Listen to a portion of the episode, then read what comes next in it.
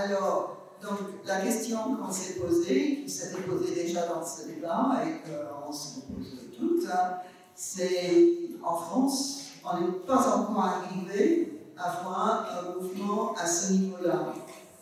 Évidemment, bon, la France a connu euh, bon, des mouvements euh, de masse féministes euh, dans les années 70.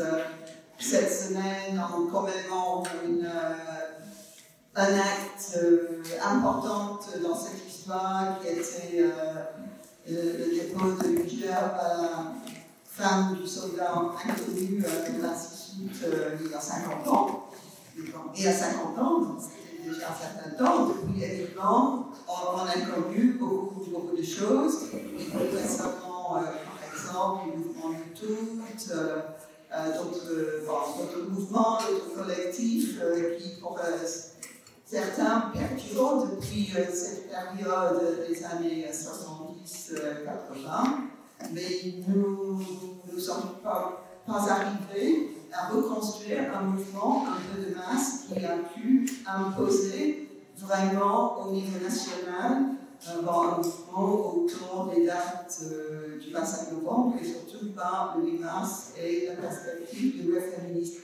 Il y a eu des tentatives, il y a eu dans, différentes villes, dans, euh, dans, la région parisienne, mais on n'est pas encore arrivé à le faire. Donc c'est pour ça que nous, en tant qu'NPA, nous avons souhaité, en tout cas, proposer un cadre pour commencer ce débat avec plusieurs invités. Donc, nos invités sont euh, donc, euh, à mon côté, de ce côté-là, Fanny Gallo, qui est chercheuse, euh, bon, surtout autour des problématiques des mouvements féministes, avec un bouquin qui vient de sortir avec donc, 23 expériences internationales. Donc, disponible à d'attache, mais qui est par ailleurs également militante, parce que c'est important, et syndicaliste. Bon, de l'autre côté, bon, euh,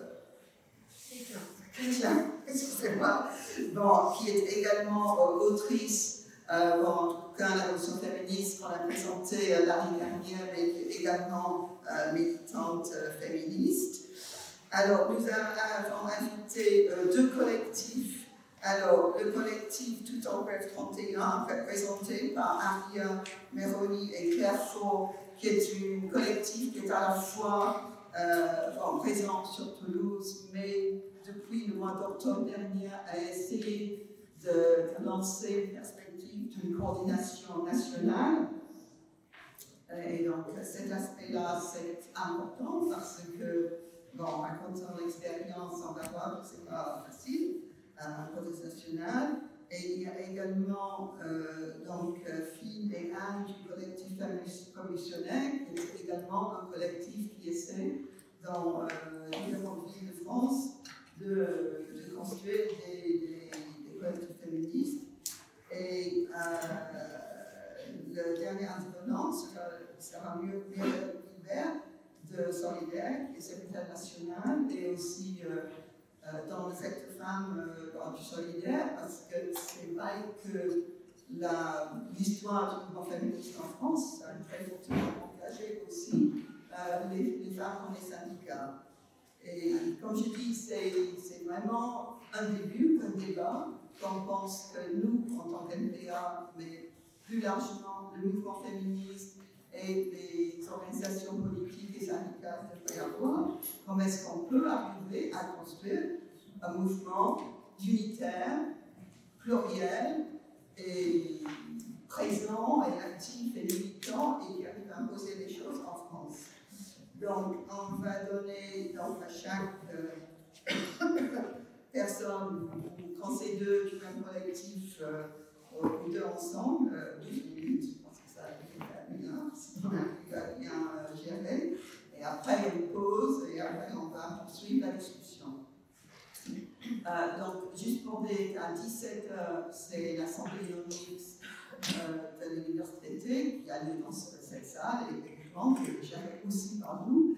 Donc, en fait, on va, on va, on va terminer avant 17h pour, pour, se donner une pause.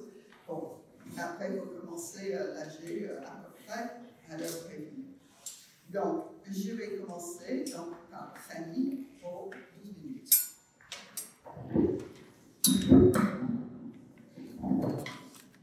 Oui, alors, euh, pour répondre à, la question de Penny, évidemment, euh, c'est on répondra de manière collective, mais moi je vais apporter une petite pierre qui est euh, la, dynamique, en fait, la manière dont la dynamique s'organise aussi au niveau international.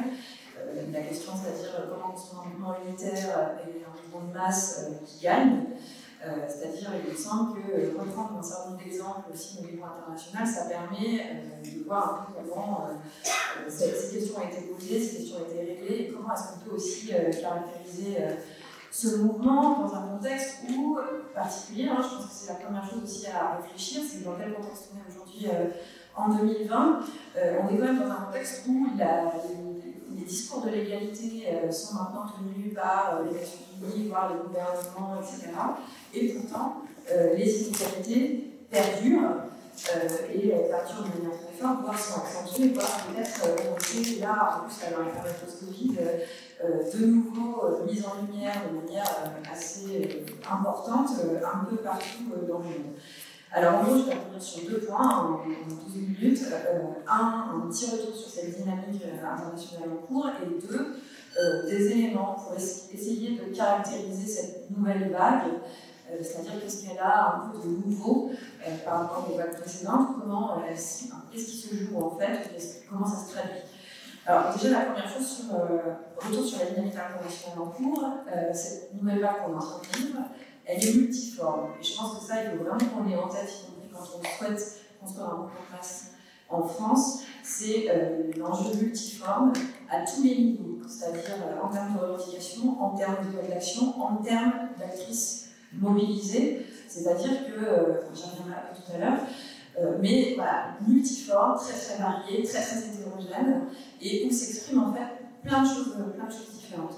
Alors en termes de revendication d'abord, euh, il y a bien sûr toujours la question euh, du droit à l'avortement et à la contraception qui se pose, euh, notamment en Amérique latine, qui était un moteur central de la mobilisation en Argentine. Il y a bien sûr la question des violences sexistes et sexuelles en amont et dans le sillage de MeToo, puisque la lutte sur les féminicides, elle a commencé il y a un bon paquet d'années déjà en Amérique latine, par exemple.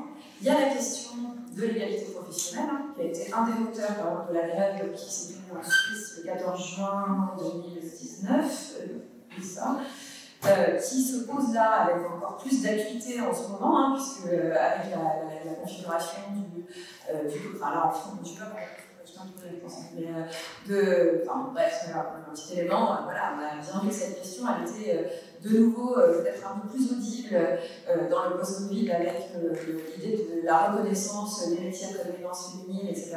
disons que je pense que c'est un clou à enfoncer là en ce moment. Et bien sûr, quatrième élément, hein, mais je ça démontrer, il y a plein d'autres choses aussi, hein, mais la question de l'inégale répartition des tâches du travail domestique, euh, qui, euh, qui, est vraiment devenu quelque chose d'assez central et qui est posé partout et qui est encore plus posé d'ailleurs encore euh, dans cette période post-Covid. Donc des revendications qui émergent, des thématiques qui émergent, qui sont très variées en fonction des pays et des contextes. voilà, on met plus ou moins certains éléments en avant.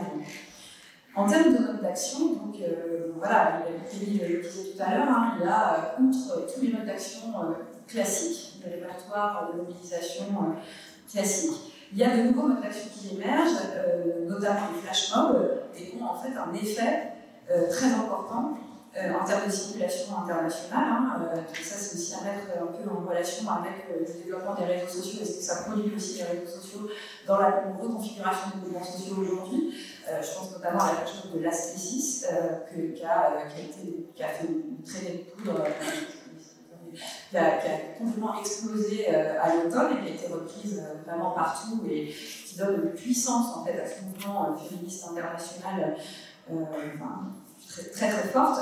Et puis il y a la question de la grève, hein, qui est vraiment quelque chose de, relativement nouvellement posé. Alors, il en a été question un petit peu hier au meeting, mais en fait, c'est pas quelque chose de nouveau, hein, puisque la, première grève des femmes, c'était en 75 en Islande.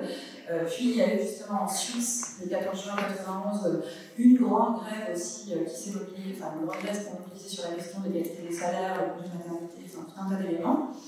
Et puis là, donc dans cette période post-2015, là, euh, pareil, la réappropriation et la circulation internationale de ce mot d'ordre, donc dans, en Pologne dans un premier temps, avec la première grève générale des en 2016 pour protester contre le projet de loi Galissement à l'avortement, et puis dans le même temps, en Argentine, euh, pour dénoncer donc, le féminicide de Lucia Pérez en mettant directement en relation ce féminicide-là et ces violences sexistes et sexuelles avec le néolibéralisme, ça c'est un truc sur lequel je reviens tout à l'heure, euh, qui du coup appelle littéralement à une grève internationale, hein, parce que c'est ça aussi qui se pose aujourd'hui, hein, c'est la circulation de la lutte, euh, la construction d'une internationale féministe, enfin, qu'est-ce qui est en train de se jouer aussi de ce point de vue, et donc l'appel, cet appel des Argentines qui reçoit un écho euh, dans l'État espagnol en 2017, et puis bah, dans plein d'autres pays hein, aussi, notamment euh, en Belgique, etc., même un petit peu en Italie et tout ça,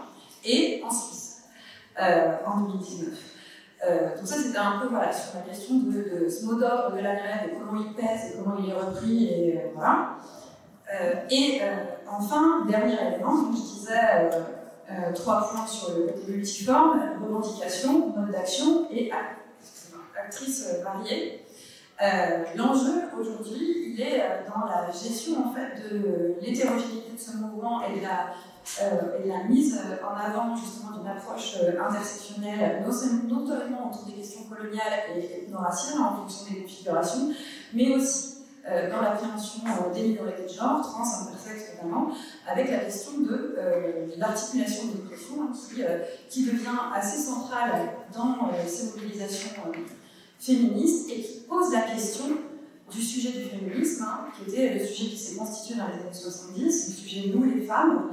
Et aujourd'hui, on est dans, un, éclatement, en fait, on à la fois dans une tension entre essayer de construire du sujet et en même temps ne pas euh, homogénéiser, ne pas nier, ne pas euh, invisibiliser la manière dont on est traversé euh, par un certain nombre d'oppressions et qu'est-ce que ça pose stratégiquement aujourd'hui au mouvement? Et ça, je pense que c'est vraiment une question stratégique à se poser et à prendre en tant que telle. Qu'est-ce que l'ensemble de ces questions d'intersectionnalité, euh, de croissance des oppressions posent au mouvement? Et ça apparaît euh, un peu euh, partout et ce qui réapparaît. Et, et en relation avec ça, hein, mise en question, par exemple, du sujet, du sujet femme, a aussi, par exemple, aujourd'hui, la réappropriation de la figure de la mère donc il y a tout un tas, et là on repareil, notamment en France sur les moments du confinement, hein, des collectifs de parents féministes, des patrons euh, des collectifs féministes qui euh, s'approprient la figure de la mère, il y a aussi euh, des, des, féministes des quartiers populaires, notamment je pense à Patrick. Ah, non. Euh, qui, euh, euh, qui essaye de se réapproprier cette figure de la mère qui a historiquement été dans le, enfin, dans, le, féminisme globalement délaissée, c'est-à-dire que comme le combat c'était sur le droit de la contraception, la mise en question de la maternité obligatoire, etc., cette question de en tant que mère, qu'est-ce que ça signifie, en quoi c'est un sujet politique, elle n'avait pas forcément toujours été appropriée et elle commence à apparaître aujourd'hui. donc voilà, des actrices variées. Deuxième point de mon intervention, euh, caractériser cette dynamique. Alors du coup, je vais me contenter d'un gros point, en fait, puisque j'ai déjà parlé des, réseaux sociaux. Euh, ce, que dont j'ai l'impression, en fait, c'est que cette nouvelle vague de, féminisme accompagne et reconfigure l'ensemble des contestations sociales. C'est-à-dire euh, contestation contre le néolibéralisme, contestation écologiste, contestation antiraciste, euh, contestation contre le capitalisme et, euh, et par, enfin, toutes sortes de contestations. Euh, voilà. Alors, quelques exemples là-dessus. Le premier exemple, c'est la participation des femmes et des féministes dans les mouvements anti-autoritaires. Donc, ça a été par exemple le cas en Algérie au moment euh, du Irak, euh, où il y a eu un carré féministe qui s'est mis en place en fait avec des revendications propres en tant que féministe. point fixe chaque semaine euh, qui, euh, du coup, voilà, a revendiqué l'égalité, euh, revendiqué l'abandon du code de la famille, tout un tas de questions, et qui, en fait, ont permis que, pour la première fois à la télé en Algérie, le mot féministe soit prononcé, que, ça, cette question apparaisse dans le débat public. Et bien sûr, il y a eu plein de résistances et de tensions, voire même beaucoup d'agressivité dans les manifestations, mais elles ont tenu, elles ont tenu beau. et donc, dans cette dynamique-là de l'image, s'est constituée tout un tas de coordinations locales et puis nationales, féministes, hein, dans, cette dynamique anti-autoritaire. Dernier exemple en date, tout à fait récent, hein, la question de la Biélorussie. Euh, où euh, le monde a titré euh, la, qu'un mois, hein, la révolution des femmes. vous avez peut-être vu les images, hein, coup, tout, ça, tout ça parce qu'il y a une figure qui a émergé, qui, excusez-moi, s'appelle Svetlana Tsikhanovskaya, et qui était soutenue aussi par deux,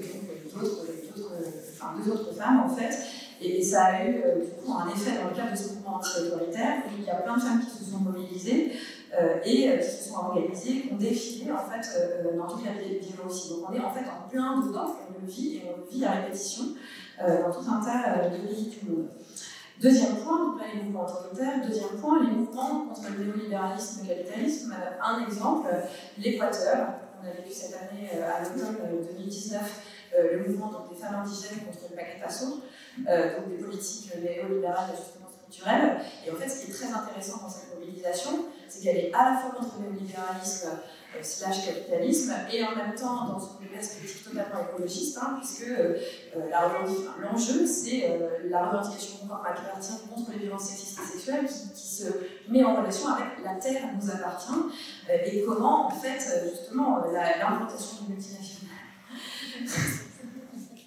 comme l'implantation de multinationales en fait ça a des effets en particulier sur les femmes euh, euh, qui doivent faire face notamment par exemple à la pollution de l'eau. Là, c'est ce que vous racontez du camarade d'ailleurs de la culture internationale, Edith Forest, qui participait au livre. Euh, et, qui, donc, comme les, comme les, hommes sont partis, les femmes sont là, assument le quotidien, la subsistance, etc. Et donc, c'est elles qui sont directement touchées en fait, par ces réformes d'ajustement structurel, par ces fermentations, enfin, par ces, ces, politiques néolibérales. Ça touche d'emblée, enfin, c'était évoqué aussi hier, hein, tous les liens entre ces mais les questions écologistes et les questions féministes. Dernier point, bien sûr, euh, cette question aussi apparaît dans les mouvements de libération nationale, hein, puisque par exemple en Palestine, euh, il y a aussi un mouvement de militantes féministes qui euh, essaye d'imposer dans le débat public la défense des droits des femmes, tout en soulignant à quel point elle est inséparable de la femme d'occupation militaire. Et donc il y a vraiment un lien qui se noue de manière très forte aujourd'hui euh, dans, euh, dans, les mouvements sociaux sur les questions féministes et euh, ça je pense que c'est un élément qui peut permettre de caractériser cette vague, il me semble. Et on l'a vu aussi en France, mais je pense que là, d'autres camarades y reviendront.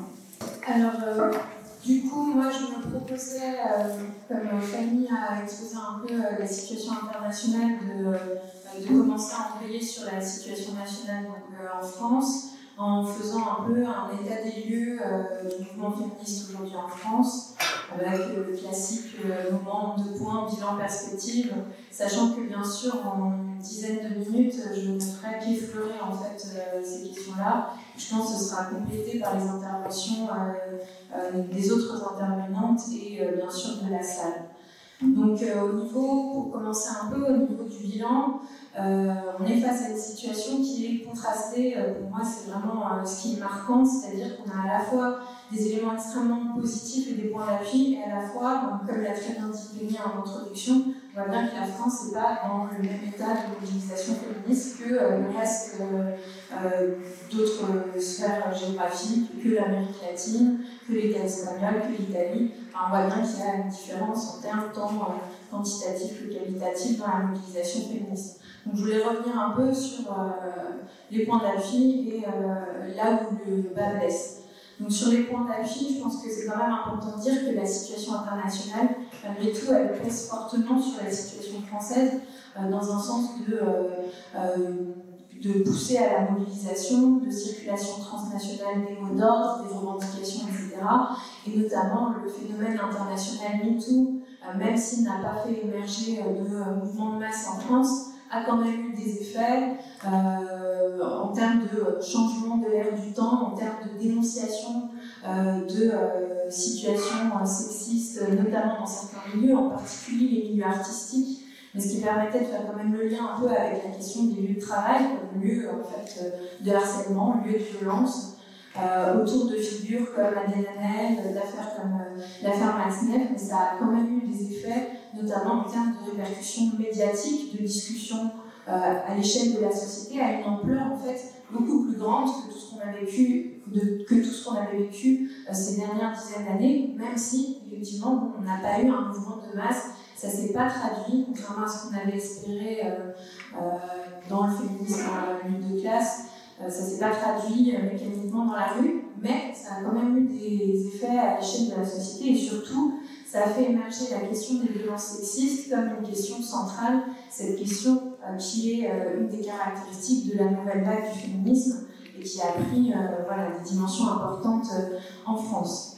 Par ailleurs, si on n'a pas eu un mouvement de masse qui s'est développé, on a quand même eu une nouvelle. je parle trop non, on a eu quand même une nouvelle génération de féministes, parfois très jeunes, qui ont émergé, euh, un vrai renouveau en fait générationnel et euh, des mobilisations quand même ponctuelles et importantes. Euh, la dernière journée de mobilisation internationale contre les violences faites aux femmes en novembre dernier, ça a été un vrai succès en termes à la fois de nombre, voilà, de mobilisation, etc. On voyait, on sentait qu'il y avait eu un décrochement quand même par rapport aux autres années, c'était évident en fait. Euh, et aussi dans les actions, euh, puisqu'il euh, y a une présence en fait, physique des féministes dans la rue depuis plusieurs mois, depuis même plus d'un an, je pense, avec les collages qui sont organisés un peu partout en France, avec certaines réactions en partie spontanées, en partie organisées, notamment avec, par exemple, hein, pour donner qu'un exemple, les rassemblements qu'il y a pu avoir contre les derniers remaniements ministériels. Enfin, y a des, on sent qu'il y a des, des, choses qui se produisent. Quoi.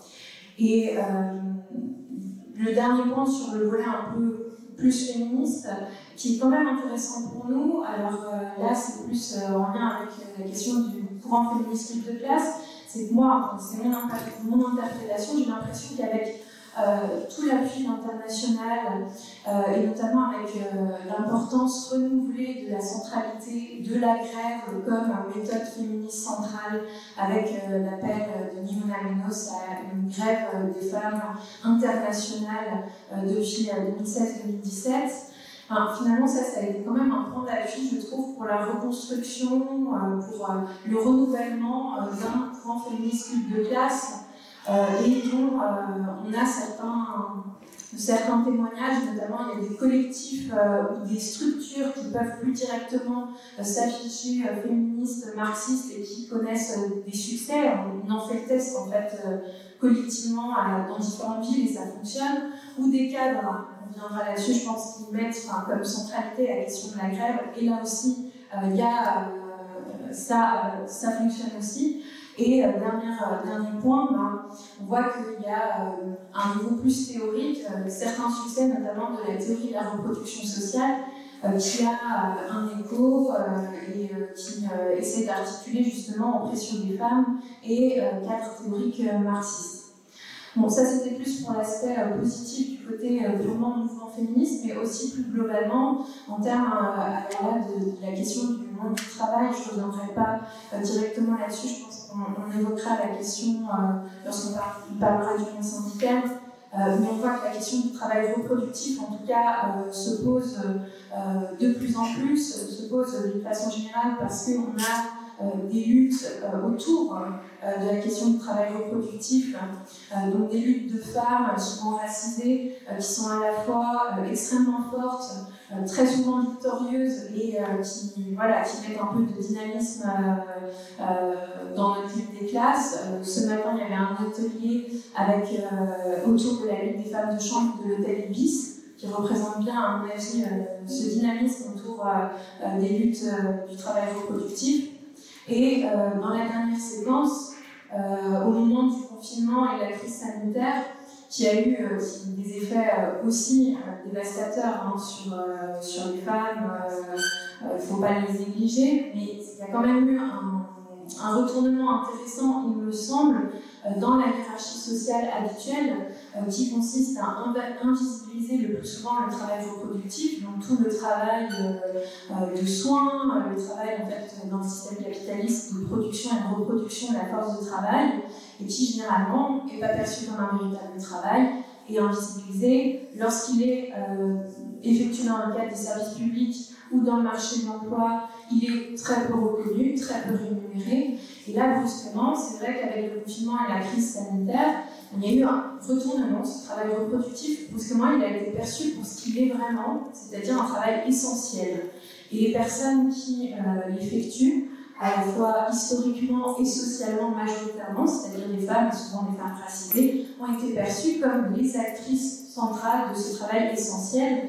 Et ça, à mon avis, c'est aussi un, point, un point d'appui important dans, euh, dans la situation.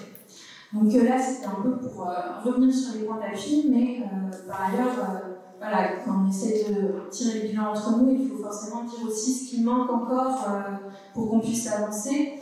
Et c'est vrai que malgré tous ces points d'appui indéniables, on l'a dit en introduction, on n'a toujours pas un véritable mouvement de masse qui est né en France. Du coup, de façon corrélée, cause ou conséquence, on a aussi un assez faible niveau euh, d'auto-organisation, euh, voire d'organisation tout court, euh, y compris de la requête féministe. Et surtout, à mon avis, moi, un, point, je, pense qu'il est difficile dans, la situation, c'est qu'on va émerger beaucoup de tentatives pour regrouper différentes mouvances féministes, pour essayer justement de créer ces cadres d'organisation on n'arrive pas à créer euh, quelque chose d'unique. Alors, il y a eu des tests qui ont été faits et, du coup, je suis très contente que euh, les camarades de, Toulouse reviennent là-dessus parce que je pense que c'était tout à fait euh, intéressant comme test, etc. Mais il n'empêche qu'à l'heure actuelle, il, existe beaucoup de cadres différents et qu'on a du mal à coordonner tous ces cadres qui existent. et que ça, à mon avis, c'est enfin, pas notre faute, on hérite de cette situation, mais c'est un frein objectif euh, pour la construction euh, d'un mouvement de masse féministe en France. Et euh, le, troisième point sur lequel je voulais revenir, qui pour moi est le plus important sur voilà, comment, comment avancer dans le bon sens, il me semble, c'est aussi que malgré tout, alors c'est peut-être en effet générationnel, bah, moi j'ai commencé à militer féministement dans les années 2010, mais je trouve que les questions de débat interne stratégique féministe sont euh, encore à l'heure actuelle insuffisamment clarifiées et que souvent euh, on ne va pas jusqu'au bout des débats stratégiques au sein du mouvement féministe. Et notamment, moi je pense qu'on mène à bien un bilan réel de 40 ans notamment de féminisme d'État et de l'impasse stratégique de ce féminisme d'État, d'une part avec l'instrumentalisation du féminisme à des fins racistes, impérialistes et euh, islamophobes qui ont euh, notamment provoqué une forme de rupture entre mouvement féministe et antiraciste. Euh, là, à mon avis aussi, il faudra qu'on en reparle, qui est préjudiciable au développement du mouvement féministe aujourd'hui en France. Et aussi qui a développé enfin, qui a montré les limites d'une politique qui consiste notamment sur la question des violences, comme on l'a dit, qui est centrale dans cette euh, dans ce nouveau euh, mouvement féministe à l'échelle internationale et nationale. Euh, donc une politique qui consiste essentiellement à en appeler à un État répressif dans le traitement des violences. D'abord, cette politique, il faut souligner son inefficacité, et deuxièmement, il faut souligner aussi combien elle est instrumentalisée en fait à l'heure actuelle par l'État, avant tout pour cibler spécifiquement les hommes de classe populaire et ou racisés, euh, comme exemple, une des rares lois qui a été obtenue euh, vise en fait à pénaliser le harcèlement de rue. Et à mon avis, il faut qu'on ait euh, une discussion sur quoi proposer comme alternative à cette politique-là.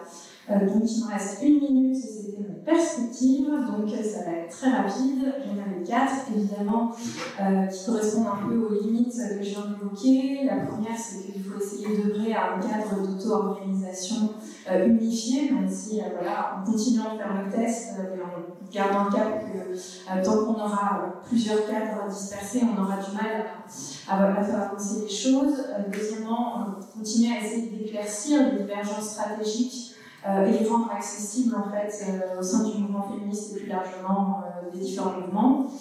Et troisièmement, essayer de contrer un peu le mouvement actuel de séparation du mouvement féministe et du mouvement antiraciste, dans un contexte où on a un mouvement antiraciste international qui est aussi fort que la nouvelle vague du féminisme, et alors qu'en France, on a des figures de femmes qui sont de fait les leaders de ce mouvement antiraciste, comme Assa Traoré, semble absurde en fait qu'on n'arrive pas à faire imaginer ces deux mouvements. Et dernière conclusion, évidemment, quatrième perspective, c'est évidemment la grève du travail reproductif pour le 8 mars, mais je pense que tout le monde va en parler, voilà. Bonjour euh, à toutes et tous. Du coup, Ariel et moi, on va vous présenter, euh, donc on est militante en fait à Toutes en grève 31 euh, à Toulouse. Donc moi, je vais vous présenter rapidement notre assemblée féministe, comment on fonctionne, pourquoi on s'est créé, etc. Et Aria reviendra plus sur le travail qui a été fait dans le cadre de l'Assemblée au niveau de la construction d'une coordination nationale avec différents collectifs féministes en France et des liens aussi qu'on a établis avec l'international, c'est-à-dire avec des collectifs féministes, notamment d'Amérique latine, euh, les Espagnols et les Italiennes. Donc, euh, tout en grève 31, c'est euh, l'Assemblée féministe qui est auto-organisée, auto-gérée, qui est composée de femmes et de minorités de genre. donc, en fait, cette assemblée, elle s'est créée à Toulouse en 2018 pour construire notamment la, la grève féministe comme un outil de, comme un outil de lutte pour, repolitiser, notamment le 8 mars et en faire une réelle journée de revendication et non pas une journée de commémoration comme ça a dû l'être. Donc, euh, pour, euh, donc euh, dans le cadre de l'Assemblée, en fait, on a élaboré la grève comme une grève du travail rémunéré, du travail salarial, une grève du travail domestique, donc du travail reproductif, comme ça a été dit, et une grève de la consommation, donc c'est vraiment en fait un outil de, lutte qu'on utilise contre le système patriarcal et plus particulièrement aussi contre l'ensemble des formes d'oppression, donc, euh, le racisme, la transphobie, l'oppression de classe, etc. Donc en fait, pour terminer là-dessus, le féminisme, enfin la lutte féministe qu'on mène au sein de Toutes en grève, elle s'inscrit réellement dans une lutte contre le capitalisme. Donc les deux sont très liés. Euh, donc pour revenir un peu sur le fonctionnement euh, plus précisément qu'on a, donc en fait on s'inspire euh, des luttes féministes espagnoles qui fonctionnent en assemblée, donc ouvertes à toutes les femmes et les minorités de genre. Donc en fait l'objectif c'est vraiment d'être ouvert à toutes et de promouvoir l'auto-organisation pour rendre vraiment le mouvement massif permettre à tout le monde en fait de s'y inclure. Donc ces assemblées, euh, comme je dit, sont des espaces en mixité choisis qui permettent en fait aux personnes de s'auto-organiser de manière autonome, de se former politiquement et d'élaborer euh, nos luttes. Et c'est aussi là qu'on comprend que sont prises les décisions euh, au, cœur des, assemblées. Donc pour ensuite, pour un peu décrire les différentes actions et les différents espaces de lutte qu'on propose, donc il y a d'abord l'organisation euh, de manifestations donc, euh, pour le 8 mars, pour euh, le 25 novembre contre les violences sexistes et sexuelles. Ensuite, on organise des cafés mariés, qui sont des cafés féministes où on va discuter en fait entre nous de divers sujets qui sont proposés par les, par les participants de l'Assemblée. Donc la question des violences, la question de la sexualité, la question de la migration, la question des frontières, la question de l'écoféminisme. Euh, voilà, on fait ensuite des apéros, des soirées. Et ce qu'on a fait dernièrement, en fait, on a monté des cortèges féministes lors des manifestations euh, de la réforme des retraites. Ce qui a permis aussi de. A plusieurs militantes en fait, qui, nous, retrouvent et qui viennent nous voir et qui puissent. Et, envie ensuite de participer euh, aux assemblées. Et en fait, l'intérêt de proposer ces différents espaces et ces différentes actions, ça permet à que chacune puisse en fait venir où est-ce qu'elle a envie de venir et dans le cadre qui lui correspond et en fonction en fait, du temps aussi qu'elle a donné de, son engagement. Et ça permet aussi de créer de l'évolution. En fait, la plupart, il y a des militantes en fait, au sein de Tout en 31 qui sont aussi militantes dans notre espace politique, donc euh, au sein de partis politiques, de syndicats, de collectifs écologistes. Donc ça permet aussi de faire les liens, vu l'objectif c'est aussi de faire les liens avec les autres luttes et du coup, il y a un travail collectif, un travail unitaire qui passe aussi par les personnes qui sont présentes euh, au sein de, l'Assemblée. Euh, une piste de travail aussi, donc outre, enfin, ce que je viens de dire, qu'on aimerait mettre en place, c'est de construire des assemblées qui soient beaucoup plus locales. Donc, par exemple, faire des assemblées de quartier des assemblées de travailleuses en fait, sur les lieux de travail, ce qui fait sens en fait, dans l'objectif de la construction d'un grève féministe. Et pour aussi qu'on puisse, en fait, les personnes elles puissent s'inclure euh, dans un niveau beaucoup plus local. Parce qu'actuellement, les assemblées elles ont lieu uniquement au niveau de la ville de Toulouse. Enfin, c'est une assemblée au niveau de la ville. Et euh, donc finalement, ben, je vais de toute façon laisser la parole arrière pour le, lien avec la porte euh, nationale et internationale. Euh, bah, du coup, moi je reviens sur les, euh, les, tentatives de coordination qu'on a essayé de mettre en place à partir de, l'Assemblée de, Toulouse. en fait, nous, dès, dès le mois de janvier 2019, on avait été invité en tant qu'assemblée féministe aux rencontres euh, féministes d'un État espagnol de préparation du 8 mars. Et euh, en, allant là-bas, on s'est rendu compte que bon, c'est un niveau d'organisation euh, très élevé, avec plusieurs milliers de femmes et minorités de genre qui qui se regroupent pendant un week-end pour élaborer la stratégie de la féministe et un manifeste.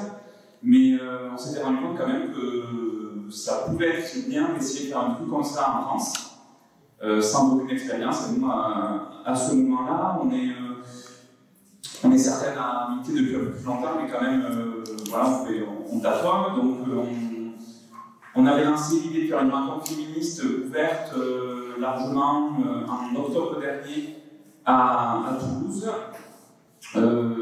qui a été organisée assez bien, mais assez aussi, euh, en fait, je pense que le manque d'expérience de beaucoup de militantes, ça rejoint un peu ce qui a été, dit tout à l'heure. Nous, on est, euh, on est. Alors, il y a beaucoup de, il y a, beaucoup de nouvelles personnes, en fait, mais il y a beaucoup de personnes qui, euh, qui rentrent le militantisme par le féminisme. Aujourd'hui, je pense qu'on est plusieurs centaines euh, inscrites sur les listes mail.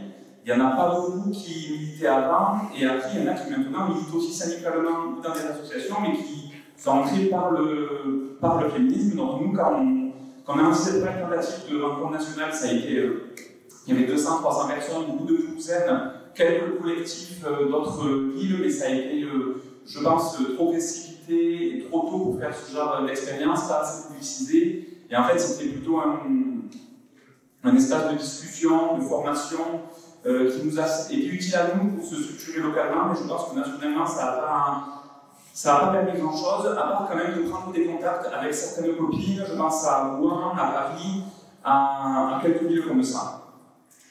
Ensuite, il y a eu le mouvement des retraites, puis le confinement, et au moment du confinement, euh, les copines espagnoles nous ont recontactés pour euh, participer à la rédaction d'un manifeste international et euh, d'une action pour le 1er mai 2020.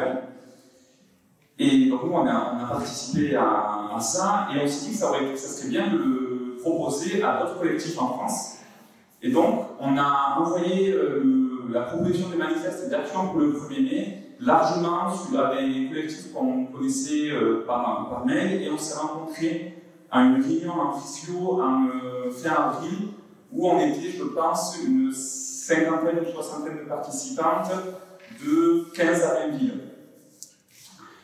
Euh, ça, ça, a de plus plu en fait à toutes les participantes d'échanger entre nous, entre plusieurs collectifs euh, qui n'ont pas forcément la même tradition.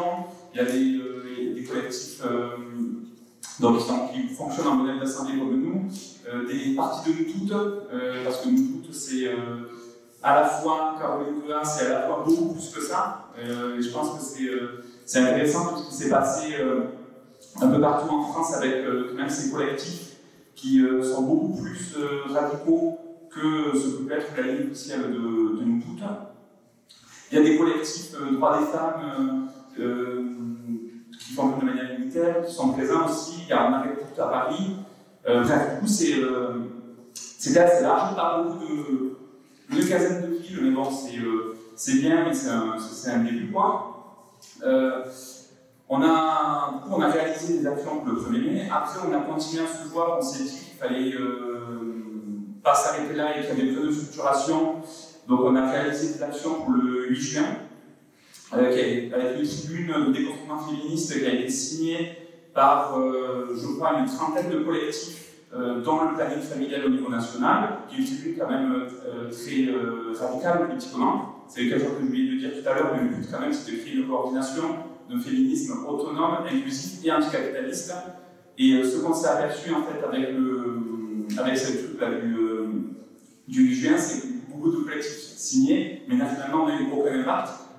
Euh, C'est-à-dire qu'il y a eu Mediapart qui l'a partagé, mais c'est tout. Il pouvait avoir des, euh, localement, il y a eu des mobilisations intéressantes à Toulouse, à Nantes, à Rennes, à Marseille, plusieurs centaines à mille personnes. Mais en fait, euh, sans visibilité, sans rien, il n'y a pas de, contre-pied à ce qui existe médiatiquement. Et donc là, on a commencé à se poser la question en juillet qu'il fallait essayer de se structurer, même si c'est qu'une tentative, que maintenant bon, il y a un peu plus de collectifs. Je pense qu'on est une, entre 15 à 20 villes. Il y avait euh, là la dernière réunion qu'on a fait en dématérialisé, mais le problème aussi c'est qu'on fait tout en dématérialisé, donc c'est dur pour avancer.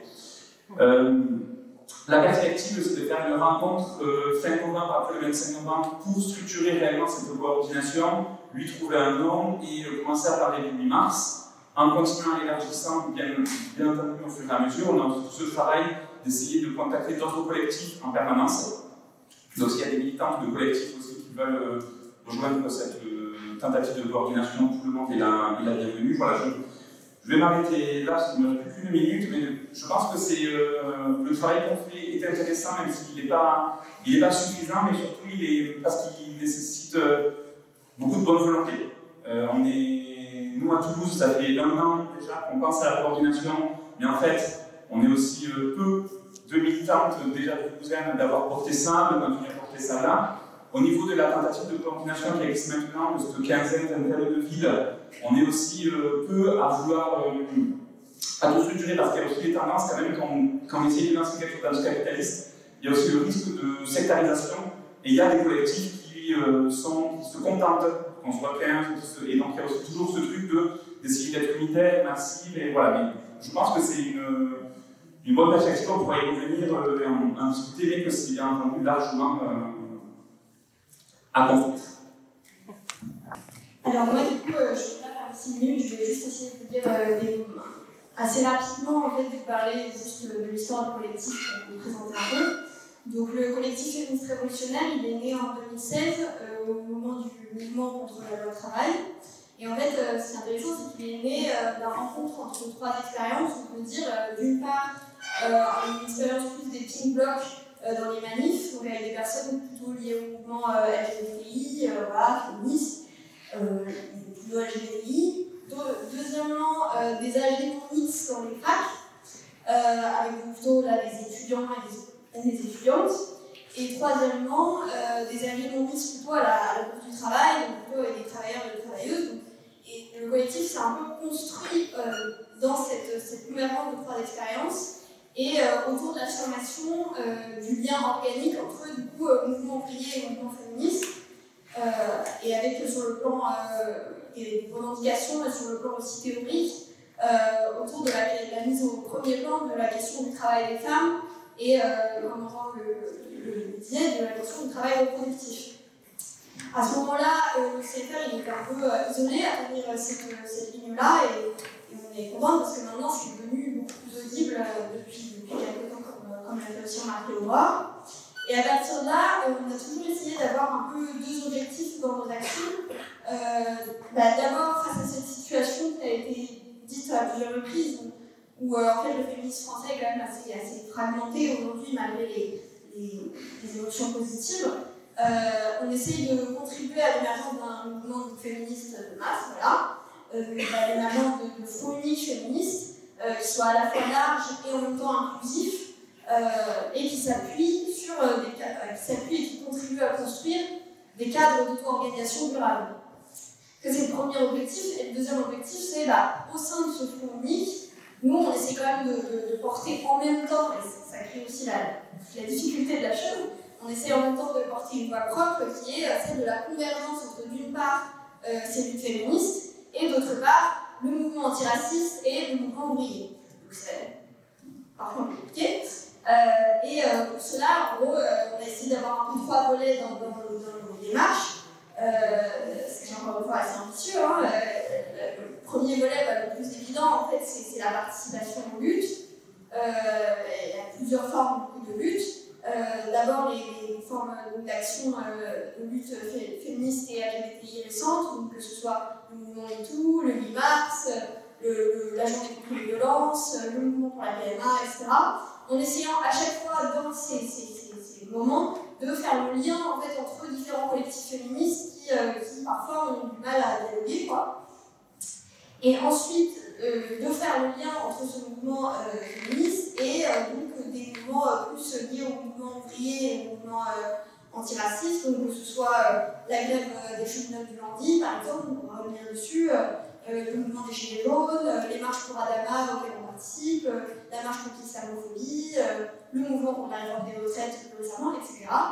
Euh, et bah, au moins, on a déjà évoqué ce matin l'atelier. Euh, bah, déjà évoqué l'atelier de ce matin autour de la grève des femmes chantes de l'hôtel Ibis euh, Batignolles. Donc, le, le, collectif il a beaucoup soutenu cette grève et, voilà, on trouve que ça a contribué à pousser une dynamique très, très positive au sein du féminisme. Euh, donc voilà, c'est le premier volet le plus important. En fait, c'est bien, c'est la participation à ces différentes luttes et la tentative donc, de, rassembler autour de mouvements de lutte euh, quoi, euh, et, de créer des cadres, construire des cadres d'organisation. Mais euh, pour nous, ce premier volet, il doit, il doit toujours s'adosser à deux autres aspects euh, qui sont peut-être plus secondaires pour l'instant, mais qu'on aimerait vraiment développer. C'est d'abord faire de ce collectif un espace de formation donc aussi inclusif que possible. Voilà, on pense que même euh, les personnes qui ne sont pas du tout formées au féminisme peuvent se sentir, peuvent pouvoir se sentir à l'aise euh, dans les collectifs. Et d'autre part, euh, en faire un espace de débat pour, hors des moments de construction collective, aider à éclaircir certains des désaccords stratégiques qui ont été déjà notés à plusieurs Oui, et donc la question qu'on se pose euh, maintenant au CFR, c'est euh, comment massifier le mouvement féministe? Et comment précisément capter le, renouveau générationnel dont on a parlé, en parlant notamment de militantes euh, très jeunes. Euh, donc, quelles, sont les perspectives pour massifier ce mouvement, faire le lien avec le mouvement ouvrier, le mouvement antiraciste, le mouvement écologiste aussi, euh, et faire en sorte qu'en fait, le mouvement féministe soit dans toutes les luttes sociales. Pour moi, il y, a, trois difficultés majeures en fait, de massifier les luttes féministes. Le premier, ce serait les, sujets qui sont extrêmement clivants au sein du mouvement féministe lui-même. Le deuxième, ce serait la, méfiance d'un certain nombre de militants du renouveau générationnel envers les organisations. Le, mouvement féministe, en fait, est de fait, hein, en France depuis les années 70. Et la troisième difficulté, ce serait euh, le sexisme et les violences sexistes dans les organisations euh, ouvrières et de gauche de façon générale.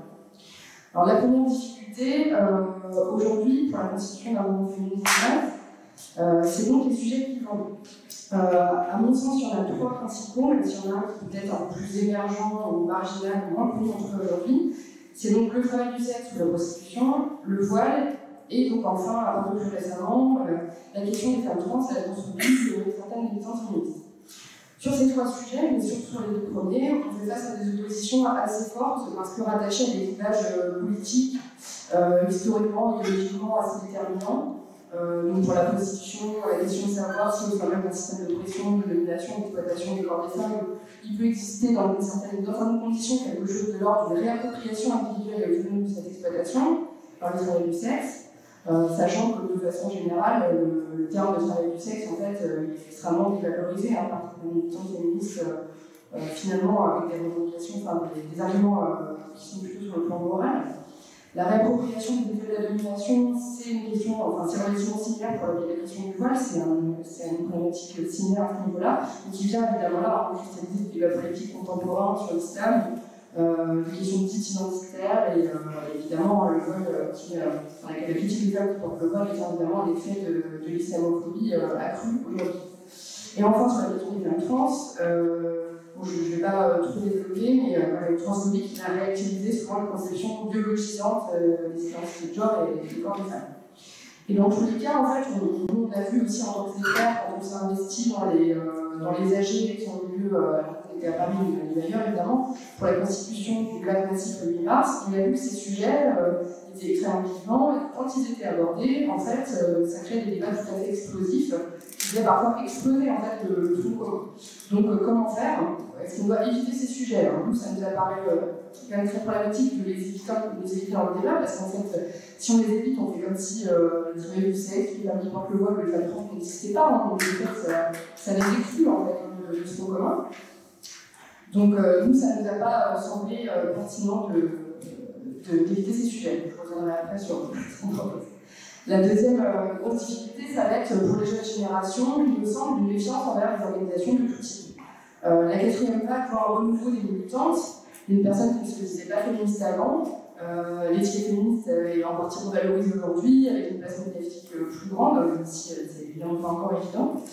Euh, et il y a quelque chose, à mon sens, que doit nous apprendre euh, le, les deux grands mouvements euh, que prennent actuellement le, le, renouveau générationnel dans le féminisme, qui sont d'un côté les colleuses et de l'autre nous toutes, c'est que finalement, il y a une méfiance envers les organisations et que quand ça fonctionne, euh, c'est qu'on n'est pas face justement à des espaces de débat, mais finalement on est face à des, entre guillemets, à des kits tout prêts. Alors pour nous c'est très clair, parce qu'en fait, nous tous distribuons des kits euh, avec des tracts, euh, clés en main, euh, euh, des choses à diffuser sur la réseaux où chaque groupe local peut ensuite s'en saisir, mais sans le modifier vraiment, en fait, juste s'en saisir pour le diffuser, donc c'est un mode de diffusion massif.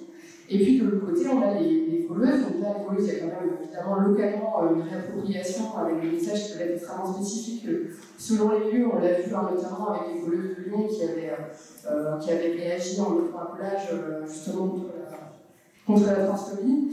Euh, et donc on voit bien que les collages, euh, c'est un petit peu différent, mais, mais dans, que nous apprennent ces deux modes d'action, dans les deux cas, c'est que euh, un mouvement féministe de masse, de masse se dessine lorsque le mot d'ordre est suffisamment général. Donc là, ici, dans les deux cas, c'est lutter contre les violences sexistes, ou précis, donc dénoncer les féminicides, euh, mais surtout lorsque les militants se trouvent concrètement pour des actions précises, euh, manifestations, diffusion, collage, concrètes, simples, et c'est un mode d'action qui permet de contourner ces clivages euh, classiques et de contourner la division historique du mouvement entre d'un côté grandes associations et organisations institutionnelles et de l'autre petits collectifs radicaux qui généralement sont relativement éphémères. Euh, la troisième difficulté, c'est l'impossibilité d'aborder les spécificités de l'oppression spécifique des femmes euh, dans les organisations, euh, donc notamment le travail reproductif ou encore du travail du care, l'impossibilité aussi de libérer la parole dans les mouvements de gauche sur les comportements individuellement sexistes, les violences sexuelles et sexistes que peuvent subir les militantes, et la persistance de réflexes patriarcaux face aux luttes des femmes au sein même hein, des, luttes sociales et de ce qui concerne les problématiques de genre en général. Donc tout ça euh, vient finalement aussi empêcher la, la convergence des luttes. Donc face à ces difficultés, qu'est-ce qu'on essaie de proposer nous au CFR euh, Une des solutions qu'on propose, ce serait d'avoir d'un côté des espaces de débat et de formation, et de l'autre des espaces de lutte. C'est-à-dire qu'il puisse y avoir des fournitaires sur des mots d'ordre, des notions, des revendications précises et communes, euh, ça ne doit pas empêcher que puisse exister des espaces de débat et de formation sur ces questions, notamment les questions climat, puisqu'on peut essayer de parier que plus il y aura de formation sur la précision des enjeux, et plus finalement euh, le mouvement féministe se retrouvera autour d'actions extrêmement concrètes.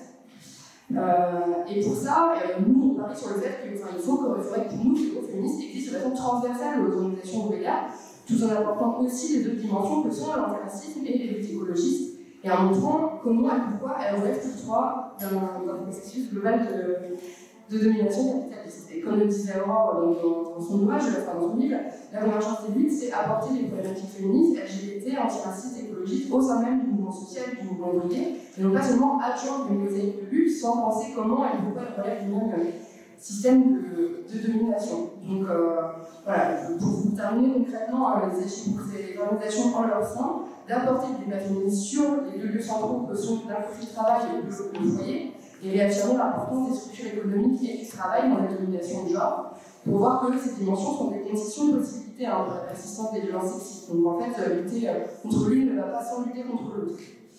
Euh, et donc ça, ça, ça, montre évidemment aussi l'importance d'une féministe anti-capitaliste.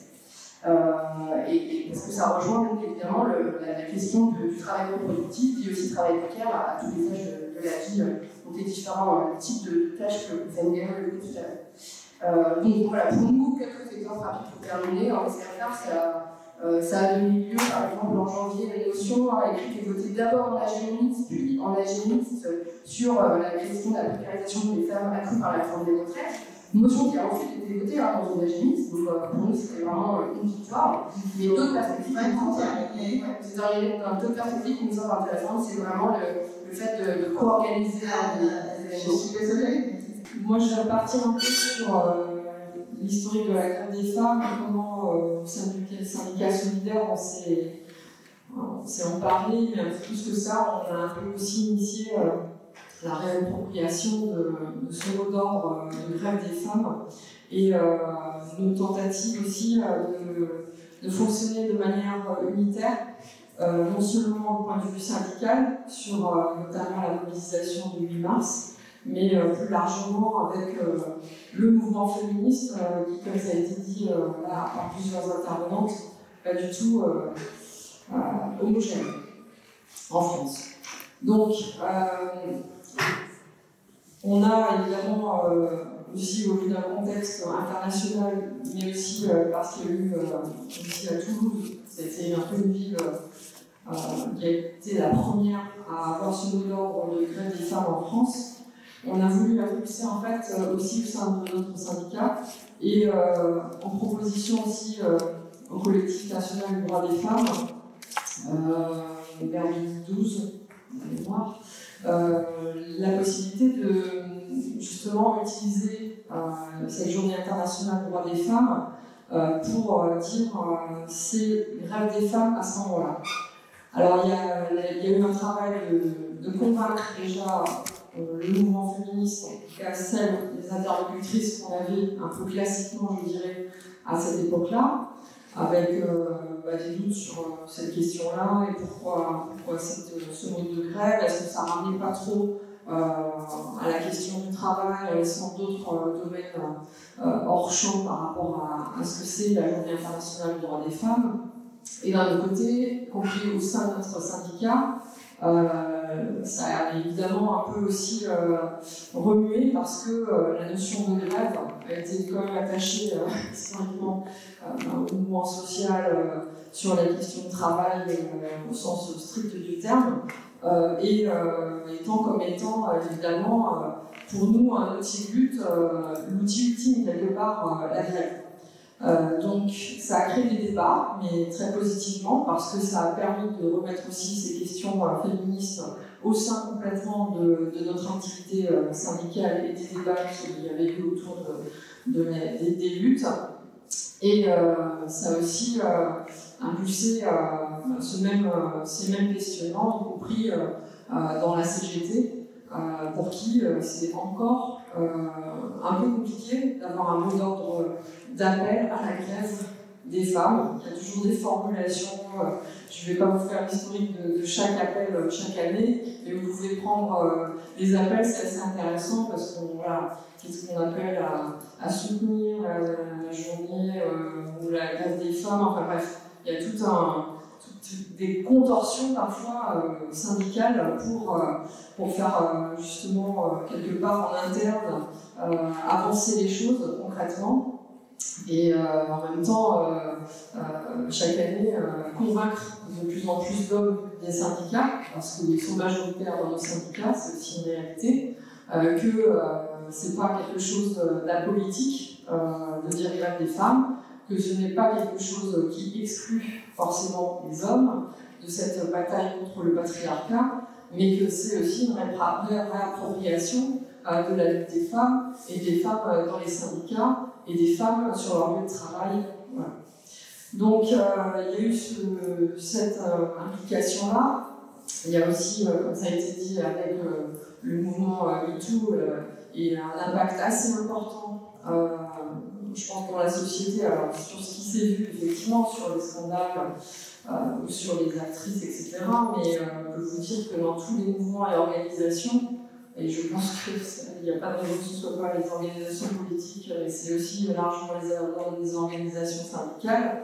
Euh, il y a eu euh, bah, des cas très concrets euh, qui, vont jusqu'au viol entre militants Donc, je veux dire, c'est des situations auxquelles on s'est confronté là depuis deux ans et qui nous a fait prendre aussi au sein de Solidaire d'adopter un plan d'action contre les violences sexistes et sexuelles, avec la prise en charge évidemment des situations en question, et là aussi des discussions âpres, en interne euh, pour montrer bah, la réalité euh, de ces situations. C'est pas parce qu'on est entre camarades que ces situations n'existent pas et que parfois c'est un très bon camarade très efficace, euh, ce qui n'enlève en rien la condamnation ferme qu'on doit avoir collectivement par rapport à, des situations. Et c'est aussi des, des, débats importants sur la parole des femmes et le respect de cette parole, quoi qu'il arrive, parce qu'on ne veut pas non plus tomber dans les débats de présomption d'innocence, euh, comme euh, le Premier ministre nous l'a dit, quand on a été les voir, alors on y va très très hein, je, je, suis, euh, mais quelque part, dire directement à Castex que du moretti c'est pas possible, que Darmanin, c'est pas possible, et que de, en plus pouvoir s'appuyer ce jour-là sur l'ensemble des mobilisations qu'il y avait en France, pour nous c'était quelque chose assez d'important. Et ça motivé aussi le fait qu'on soit allé directement. Et je pense que cette question-là, il faut, qu'on continue à la montrer euh, d'une certaine manière, à, bousculer les choses et à ne pas abandonner le, sujet. Bon, je dérive un peu. Euh, alors, euh, quelles sont les difficultés finalement, comment les dépasser? Parce que je pense que c'est là où c'est un enjeu majeur, et euh, je pense qu'on a été plusieurs à, le dire. Qu'on a dû se croiser même dans des cadres internationaux, peut-être à certains moments. Et euh, il est vrai que, euh, y compris solidaire, on a des difficultés en fait, même si les choses évoluent un petit peu. autant, je dirais, avec la FSU, la CGT, même si avec la CGT ça reste aussi un petit peu compliqué, mais euh, les choses ont avancé. Euh, autant en fait avec euh, le CNDF, c'est très compliqué parce que quelque part c'est un collectif qui a eu une part de lutte très importante hein, dans les années 70 et sur plein de sujets. Je pense que ça, on peut leur mettre quand même, enfin c'est alors actif et, c'est pour ça qu'on était aussi dans ce cadre de collectif national des droits des femmes.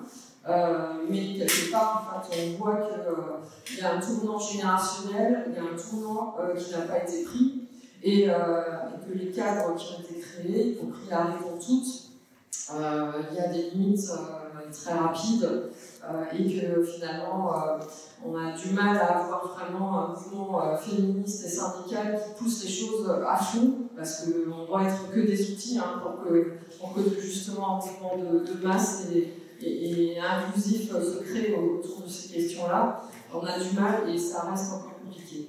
Alors, euh, on a aussi euh, intégré, alors c'est un, bien bon mot, hein, on a été dans nous toutes, euh, mais là aussi, on, se, heurte à d'autres difficultés de fonctionnement démocratique interne, malgré effectivement un dynamisme incroyable, mais qui, joue justement un peu sur le côté, je sais plus qui l'a dit, euh, où tout est prêt, et puis on appuie sur le bouton et puis ça, ça, diffuse dans les réseaux sociaux, etc. Donc c'est positif parce que ça touche un certain nombre de, femmes qui ne seraient pas touchées par ailleurs, et dans des cas entre guillemets un peu classiques. Donc ça c'est quelque chose de positif, mais à la fois on n'a pas de, on pas de, lieu d'échange politique, au sens un peu noble du terme, sur les questions féministes dans ce cadre-là ni sur ce qu'on y revendique, très très peu. Voilà. Euh, on, veut le MIA pour un plan d'action contre les violences, mais euh, ça reste aussi euh, moult interpellations de Macron, des institutions, où là on n'est plus trop d'accord et on pense que c'est une impasse. Euh, donc il y a tout ça, et on pense qu'en fait on pourrait arriver quand même à, à certains résultats. Et peut-être faudrait-il s'inspirer aussi d'expériences, notamment on fait venir Solidaire des copines de la CGT espagnole après une mobilisation très très massive. Et elles nous avaient dit que finalement elles avaient réussi à, mettre leur divergence un peu de côté, mais ça avait pris effectivement plusieurs années. Voilà. concrètement, moi,